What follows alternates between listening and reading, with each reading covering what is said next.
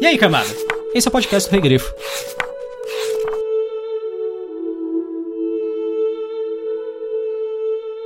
Melian era uma maia da raça dos Valor. Habitava os jardins de Lórien, e entre todo o povo dele não havia ninguém mais bela do que Melian. Nem mais sábia, nem mais hábil em canções de encantamento.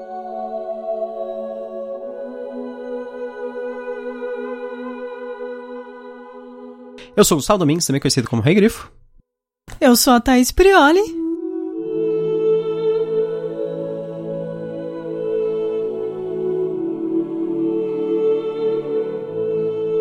E hoje nós vamos falar sobre o Detingol e Melian. Detingol e Melian, ele é o quarto capítulo do Quinta Silmarillion, que foi escrito pelo J.R.R. Tolkien, Dentro do Quinta Silmarillion tem 24 capítulos. Só que assim, não é que a gente tá, escolheu um livro para fazer capítulo por capítulo pro podcast. É que os capítulos eles são separados, como se fossem pequenas historinhas, como se fossem contos praticamente. O Silmarillion inteiro narra não a história só da Silmarillion, mas quase praticamente a história da, do passado da Terra-média, né? O grande passado da Terra-média. E o Quinta Silmarillion, ele é um que define bem quem é quem. É o, o Who is Who é a escala de ódio no mundo de Tolkien. Quem é você na fila do pão do, do universo de Tolkien? Vamos então ao capítulo de Tingol e Melian. Então, nesse, nesse capítulo, a gente tem uma breve história em que a gente é apresentado a Melian, que é uma maia, e seu marido Ewe, chamado de Tingol. Sim, porque todo mundo na Terra-média tem mais de um nome. Lembrando que a partir de aqui você pode ouvir spoilers. Sim, exatamente. Sobre essa troca de nome, me lembra muito quando eu fiz intercâmbio e eu conheci coreanos. É. os sul-coreanos. e assim, eles falavam assim: ah, meu nome é Min, mas só que pode me chamar de Michelle. É. Parece muito isso. Tipo, ah, meu nome é tal na minha língua, mas em outra língua ele mudou. Não! Seu nome é seu nome. Ele não vai mudar em outra língua. Sim. Eu queria saber como é que você chega, tipo, ah, meu nome é Eue, mas quando eu vou pra, pra Valinor, você pode me chamar de Tingol. Não, é o contrário, sei lá. Não, nenhum se relaciona, é tipo James e Thiago. É isso? James é Tiago? Era isso? É, é isso é. mesmo. Ah, tá. É que é a alteração bíblica, né? Sim, é a alteração bíblica, mas a, a, geração atual, como ela interage com o mundo através de Harry Potter, ela conhece só essa alteração através do Harry Potter, porque o, o James Potter, que era o pai do Harry Potter, virou Thiago Potter. Nesse capítulo ele vai para vários nomes que ele apresentou anteriormente. Se você já leu faz um tempo igual a gente, você esqueceu. Então vamos lá. Ele fala sobre os maias. Quem são os maias? Eles são os servos do Valar. Também são grandes espíritos. E ele fala que a Melian, ela é uma serva, ela vive nas terras de Lórien, que é um Valar, que é o mestre dos sonhos e visões. Ele fala assim: ah, vamos complicar mais um pouco. Os elfos, também conhecidos como Kenji, fala como, sobre. Conhecido como o quê? Kenji. Ah, os Ken. Ah, tá. É. Ele fala também sobre o povo Teleri, que é o povo de Aue. E depois vira o povo de Oue. Pra você ter uma liderança entre os elfos, você tem que ter o um nome terminado em E com trema. É isso que eu descobri. Sim, exatamente. Nesses capítulos. Por enquanto, sim. Isso aí talvez exista numa uma revolta dos elfos no futuro para derrubar a monarquia dos nomes com trema. é. É, é. tipo a casta. A casta do, dos nomes com trema. É. que no futuro aqui nossos são os Enzo e Valentina, né? Exatamente. Podia ser Enze. E Valentine. Parece nome de gênero neutro. Sim. Quando as pessoas querem falar alguma palavra com um gênero neutro e colocar E no fim, e aí você fica pensando que se ela tá falando um nome ou uma palavra bizarra que você não conhece. Eu acho que o Tolkien não pensou nisso. Quando ele deu o nome aos elfos. Vai saber. Essas eram um homem à frente de seu tempo. Acho então... duvido. Mas vamos à grande personagem que é a Melian. A Melian é tudo que é bom. Ela é bonita, ela canta bem, ela é sábia, ela faz tudo muito bem. Uhum. E ela é parente de Havana ali. Mas ela tem um problema. Ela é uma estupradora. Ah, é por quê? Porque quando ela conhece um Ewe, ele tá encantado. E logo depois ele tá enfeitiçado. Isso é estupro. Não, mas ele fala enfeitiçado? É que encantado Vai. tudo bem, mas é que encantado eu entendi como, tipo, ah, sabe quando você fica encantado porque a pessoa é muito legal? Não. Ah, o tá. encantamento é um encantamento mesmo, é uma magia. Ah, ele, ele tá literalmente escravizado pela magia. Sim. Tá. E eles têm um filhos, eles têm todo tal, e Nossa, isso ficou bem sombrio. É. Essa história. Isso porque o cara passa um tempão elogiando ela no começo. E eu gosto dos elogios exagerados, assim, quando alguém tá falando no Silmarillion que ela era mais bela entre as belas, e era mais sábia entre as sábias, era mais, sei lá, cantora entre as cantoras. É, é Mas sempre. era uma criminosa. É sempre exagerado. É assim. Também. e era mais estupradora entre as estupradoras. A pessoa não está consciente, faz disso um estupro. E vamos, vamos superar essa ideia machista de que não existe mas- estupro masculino, viu? Por- ainda mais por parte de mulheres.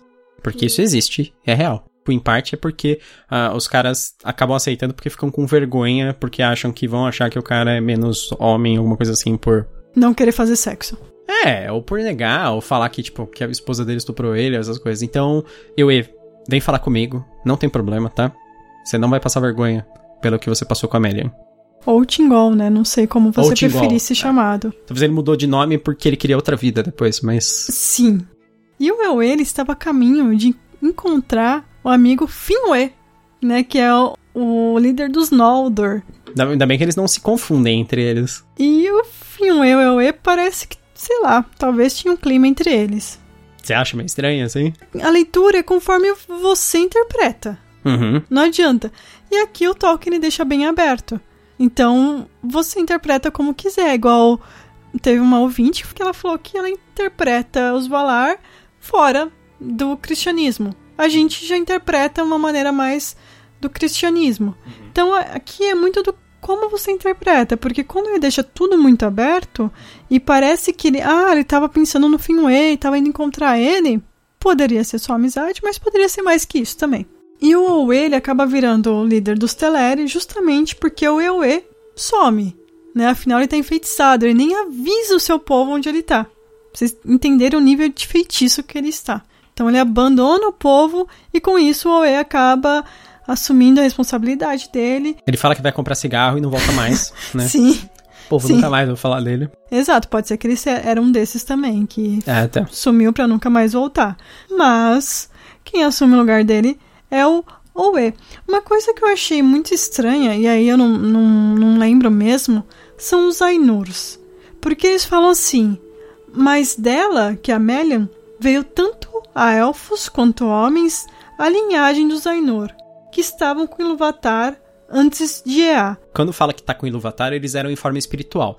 E aí eles encarnaram na Terra em forma física. Entendeu? Hum, Então é por- seria isso, que eles estavam com Ilúvatar e aí eles encarnam na Terra. Entendi. Por que dela veio tanto a elfos quanto a homens a linhagem dos Ainur? É uma linhagem dupla? Por que tanto a elfo quanto a homens? Hum, É, então, eu não sei, ou, ou eles vinham pra reclamar, sei lá. Eles vinham.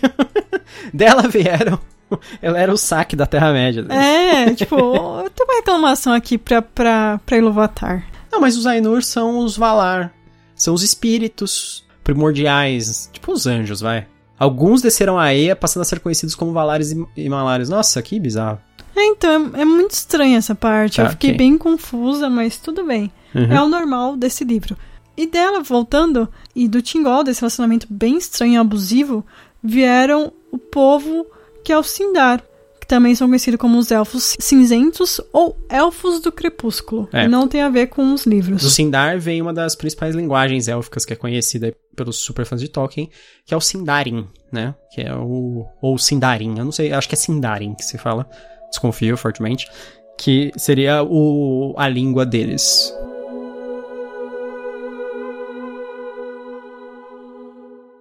E do amor de Tingol e Melian veio ao mundo a mais bela de todas as filhas de Ilúvatar, que existiram ou jamais existirão.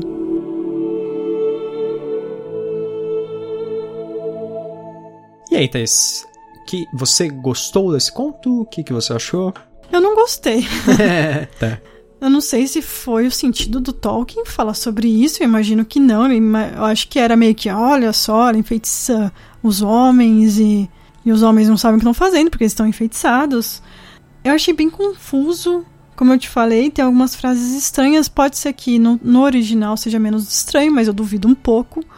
Por causa pela própria natureza da escrita do Tolkien, né? Que é, re- É. rebuscada, é, arcaica. intencionalmente, né? Não é porque ele escrevia, não é porque naquela época escrevia desse jeito, é, é, que ele escrevia de uma maneira que, que remetia ao passado ainda, né? Sim. Eu acho que é um conto que fica muito aberto no fim, ele termina justamente com essa frase que eu li agora. É bem isso.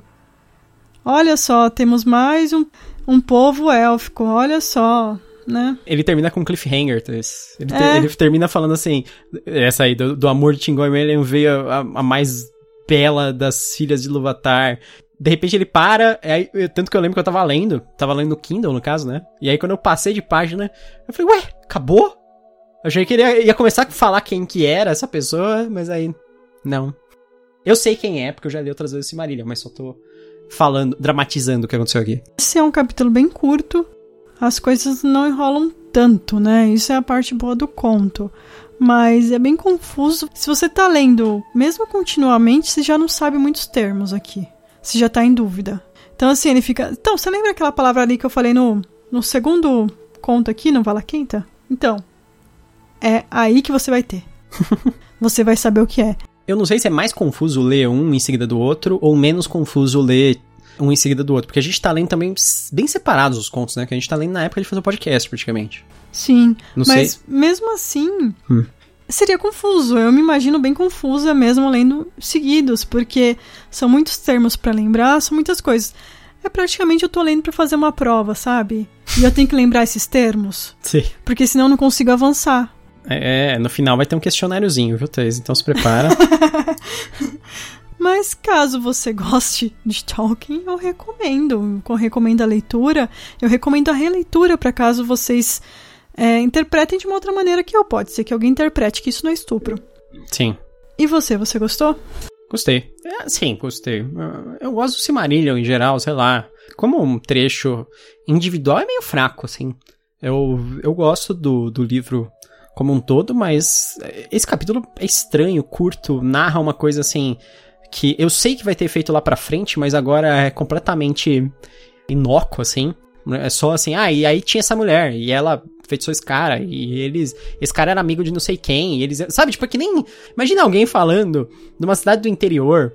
É, substitui todos esses nomes, assim, ó. E, no lugar de Melian, você fala assim, não, tem a Maria lá, ela conheceu o José e eles ficaram juntos. E o José era amigo do Pedro. E ele e esse Pedro, ele era chefe de não sei quem. Tipo, sabe quando a pessoa começa a te contar uma história e aí ela começa a falar sobre a, a, a, os detalhes da vida das pessoas da história e ela não te conta a história? Ou então quando você começa a namorar um menino, uma menina, e você começa a frequentar a família, e aí as pessoas estão conversando sobre as coisas da família, a outra pessoa não tem a bagagem para conhecer isso sobre a família. Ah, não, isso você já tá falando de uma experiência real, no caso seria eu na casa da sua família, porque você tem uma família gigante, vocês começam a falar de um monte de gente aleatória que eu não sei de quem que é. Então, viu? A gente tá se baseando em Tolkien. Ah, então, e você fala o que gosta, então. É. É tipo assim, ah, essa... ah sabe, o, o, Pedrinho voltou da Escócia. O quê? Quem é essa pessoa? Por que ele tá na Escócia? É sempre assim, sabe? é mais ou menos isso, assim, porque sempre tem essa, essas jogadas de informação aleatória. Eu, eu mantenho o que eu digo. Ele começa. É como se você estivesse contando uma história. Eu vou contar que meu pai foi assaltado, por exemplo. E aí eu começo a contar a história e eu falo assim: então, sabe meu pai? É, sabe que ele tem uma padaria, né? Porque ele é padeiro, né? Você sabe que ele tem quatro funcionários. Você sabe que, que ele tem. que a padaria é numa esquina, né? Você sabe que é uma esquina movimentada, né? A polícia passa sempre por lá. Então, você sabe que é, meu pai ganhou o prêmio de melhor pão na Veja São Paulo. Você não chega nunca, pô, na, na história do assalto. Por, por que, que você tá dando mais informações sobre a padaria, ou seu pai, ou sabe? Isso é como eu me sinto quando você está contando uma história. Ah, vem não. não é. que mentira. Eu, eu, tá bom, eu fazia isso, mas eu melhorei bastante. Sim. Eu falava assim, não, eu tô contextualizando. mas eu não preciso saber isso. Não, você tem que entender o background da história, sabe? Porque assim, você vai falar assim, nossa, mas padarias sempre são assaltadas. Então, mas essa padaria. Tem uma pessoa que ganhou o prêmio de melhor pão. Exatamente. Não é qualquer padaria. Exatamente, entendeu? Bom, nosso próximo episódio vai ser sobre o conto Ressurreição do Leonel Caldela, que faz parte do Crônicas da Tormenta. É o nosso penúltimo conto desse livro. Meu Deus, estamos chegando no fim. é o segundo conto do Leonel Caldela. Bom, Diga o que vocês acharam desse episódio, se vocês concordam ou não. E, lógico, se vocês tiverem recomendação para os próximos. Lembrando que a gente está chegando no episódio 100. O que, que vocês recomendam? Se você gosta de fantasia, é, literatura e até mesmo RPG, que é uma coisa assim que quase não se relaciona com fantasia e literatura, dá uma acompanhada no, no, meu trabalho. Eu, o Gustavo, para quem não sabe, eu trabalho para a Sagen, é, uma editora de livros de RPG.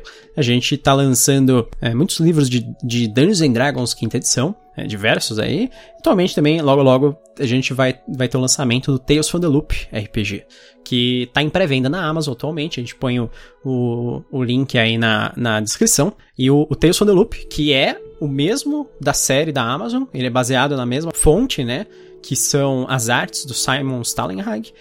E as artes que inspiraram a série também inspiraram esse RPG que foi feito pela Free League, que é a mesma produtora do Forbidden Lands, que, caso, caso vocês lembrem, eu sou o, o, o tradutor do Forbidden Lands, tá para chegar, não se preocupem, não me cobrem. Tá, é, é, sério, tá? Vai chegar logo. E o Tales from the Loop, ele usa o mesmo sistema e tal, uma história, é um, uma ideia muito interessante de história. Você joga com crianças é, em uma uns anos 80 meio futurista, assim. Ele tem uma vibe bem Stranger Things, um pouquinho mais tecnológica, eu explicaria. Sim, sim. É, é bem isso mesmo. Bem Stranger Things, mais puxado pro tecnológico. Ele tem o sobrenatural, mas o sobrenatural ele tá ligado diretamente à ciência sempre. Eu né? gosto bastante desses sistemas da Free League, eu acho bem simples, principalmente para quem é novo jogador, e é muito fácil para mestrar os sistemas deles. Sim, ele é bastante intuitivo. Ele é muito fácil de você entender rapidamente o que tá rolando. Então, se você curte essas coisas, dá uma olhada lá também. No momento que nós estamos gravando isso aqui, tá na gráfica, as aventuras para a quinta edição, até o 12 volume, uma série de aventuras de fantasia fantásticas para Dungeons and Dragons quinta edição. É isso aí, eu vou dando notícias a respeito das coisas da editora também nos próximos episódios. Espero que vocês tenham gostado desse episódio. Até a próxima. Até mais.